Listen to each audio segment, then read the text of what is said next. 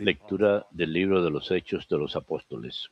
En aquellos días Esteban, lleno de gracia y poder, realizaba grandes prodigios y signos en medio del pueblo.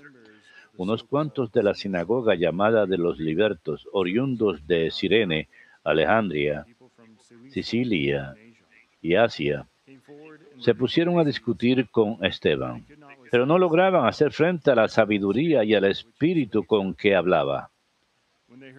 Oyendo estas palabras, se recomían por dentro y rechinaban los dientes de rabia. Esteban, lleno de Espíritu Santo, fijó la mirada en el cielo, vio la gloria de Dios y a Jesús de pie a la derecha de Dios y dijo, veo el cielo abierto y al Hijo del Hombre de pie a la derecha de Dios. Dando un grito estentorio, se taparon los oídos y como un solo hombre se abalanzaron sobre él, lo empujaron fuera de la ciudad y se pusieron a apedrearlo. Los testigos, dejando sus capas a los pies de un joven llamado Saulo, se pusieron también a apedrear a Esteban, que repetía esta invocación, Señor Jesús, recibe mi espíritu. Verbum Domini.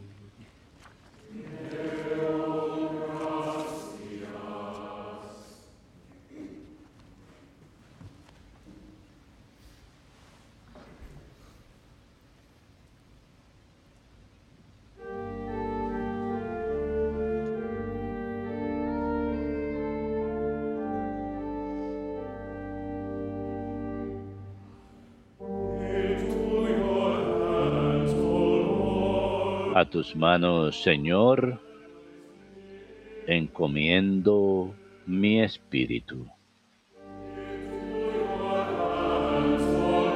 A tus manos, Señor, encomiendo mi espíritu. Sé la roca de mi refugio, un baluarte donde me salve.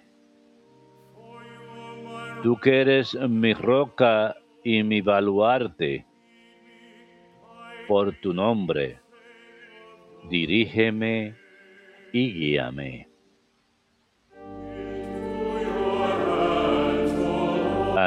A, tus manos, Señor, encomiendo mi espíritu.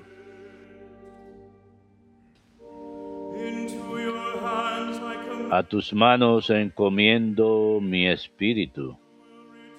Tú, el Dios leal, me librarás. Tu misericordia sea mi gozo y mi alegría. Te has fijado en mi aflicción. A tus manos, Señor, encomiendo mi espíritu.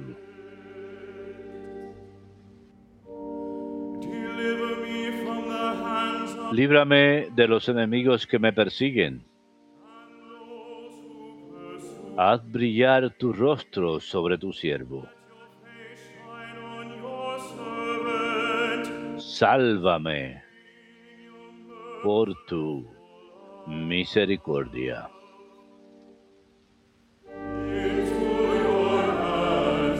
A tus manos, Señor, encomiendo mi espíritu.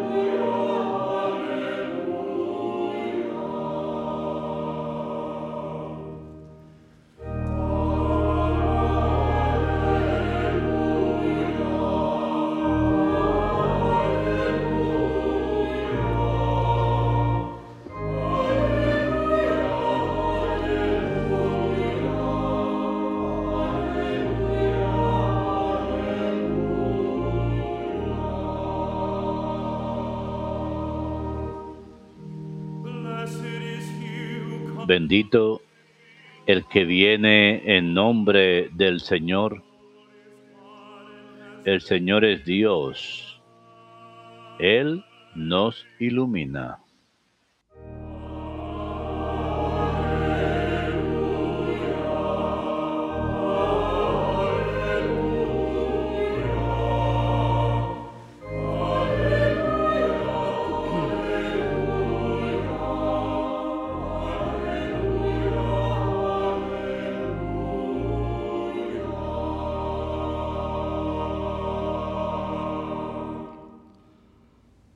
Dominus vobiscum. Et cum spiritu tuo. Lectio Sancti Evangelii secundum Matteum. Gloria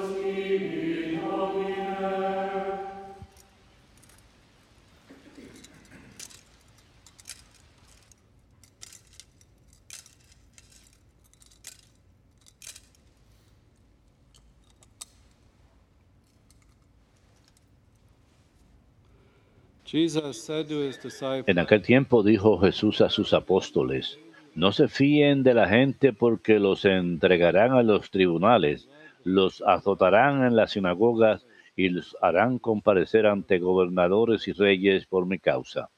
Así darán testimonio ante ellos y ante los gentiles. Cuando los arresten, no se preocupen de lo que van a decir o de cómo lo dirán. En su momento se les sugerirá, se les sugerirá lo que tienen que decir no serán ustedes los que hablen. El Espíritu de su Padre hablará por ustedes. Los hermanos entregarán a sus hermanos para que los maten. Los padres a los hijos. Se rebelarán los hijos contra sus padres y los matarán. Todos los odiarán por mi nombre. El que persevere hasta el final se salvará.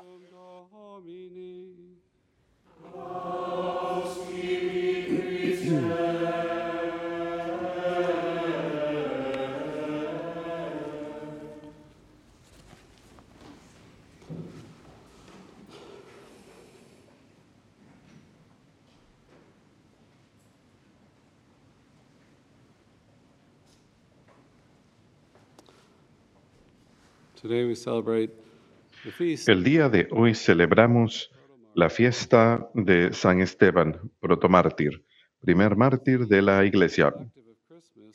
Y vemos en esta octava navideña, el Evangelio de hoy, Jesús nos dice, serán detestados por el mundo por mi nombre, aquel que perdure hasta el final será salvado. Como predicador, probablemente muchas otras personas, me parece raro que la semana de la octava tenemos todos estos martirios. Tenemos Santo Tomás Moro, la fiesta de los santos inocentes, tenemos... ¿Por qué durante Navidad? Y Jesús está leyendo, está prometiéndonos odio de parte del mundo. En mi nombre, dice Jesús. El mundo, la carne y el diablo se rebelan contra el Evangelio, contra Jesús. Nos exaltamos a nosotros mismos. El mundo nos lleva al egocentrismo y todo esto va en contra del espíritu del Evangelio. Pero estos testigos que celebraremos esta semana dieron testimonio de que Jesús nos salvará a través de la cruz. Estos martirios durante la octava señalan hacia quién es Jesús, que Él vino, nació, el niño de Belén, y es el verdadero Hijo de Dios. Los hombres y mujeres de la iglesia primitiva murieron dando testimonio de esto. Entregaron sus vidas no por un maestro, dan testimonio de Jesús como Hijo de Dios.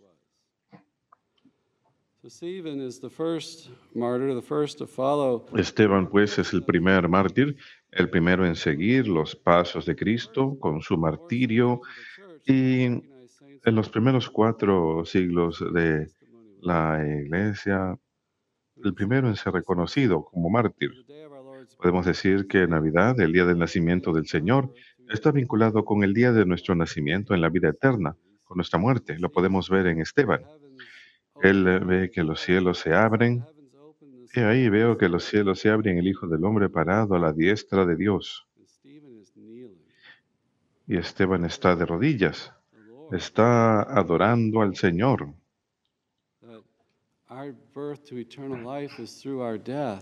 Nuestro nacimiento a la vida eterna es a través de nuestra muerte. Cuando morimos, pasamos a la vida eterna. Así que estos, mártires están dando testimonio de cómo recibimos esta vida nueva en Cristo, cómo Él se ha unido con nosotros él, a través de la naturaleza humana, quiere que lo recibamos en la fe, que tengamos vida nueva en Cristo. María es la prefiguración de esto. Ella concibe la palabra a través del poder del Espíritu Santo. Y nosotros, a través de la fe, Jesús nace en nosotros, Él nos da vida nueva. Y su realización es a través de la muerte, cuando lo recibimos en la visión beatífica. El Papa Benedicto XVI dijo que como Cristo nació, nosotros podemos volver a nacer. Una versión de la liturgia dice que ayer el Señor nació en este día de fiesta. En la liturgia de hoy, Esteban diría, el Señor nació ayer para que el día de hoy Esteban pueda nacer en el cielo. El día de hoy vemos en el Salmo 31, Esteban utiliza las mismas palabras que el Señor utiliza en el Evangelio del Señor San Lucas, según San Lucas. Señor, en tus manos encomiendo mi espíritu. Y el Salmo al final termina con esperanza de que el Señor nos salva. Dice, líbrame de la mano de mis enemigos. Nos encomendamos al Señor, Él nos salva en su bondad y misericordia. Y vemos esto explícitamente en la vida de Esteban que él tiene esa fe y confianza en el Señor. Cuando es lapidado, él se pone de rodillas y ve que se abre el cielo. Es el siguiente pasaje después de lo que leímos hoy. Bueno, lo leemos, pero eso es lo que sucede. Escuchamos que Esteban está lleno de gracia y poder, está lleno del Espíritu Santo, y cuando él da testimonio en los Hechos de los Apóstoles acerca de la historia judía, de la historia de la salvación, uno no puede refutar su sabiduría. Él está lleno de el Espíritu Santo y la gracia. Él es uno de los siete diáconos ordenados y mencionados en los Hechos de los Apóstoles. Y él no podía ser refutado por lo que decía acerca de Cristo y su testimonio. Y él dice, también imitando a Cristo, él grita en voz alta, no cuenten este pecado contra ellos. Si Esteban no hubiese rezado, la iglesia no tendría ropajes.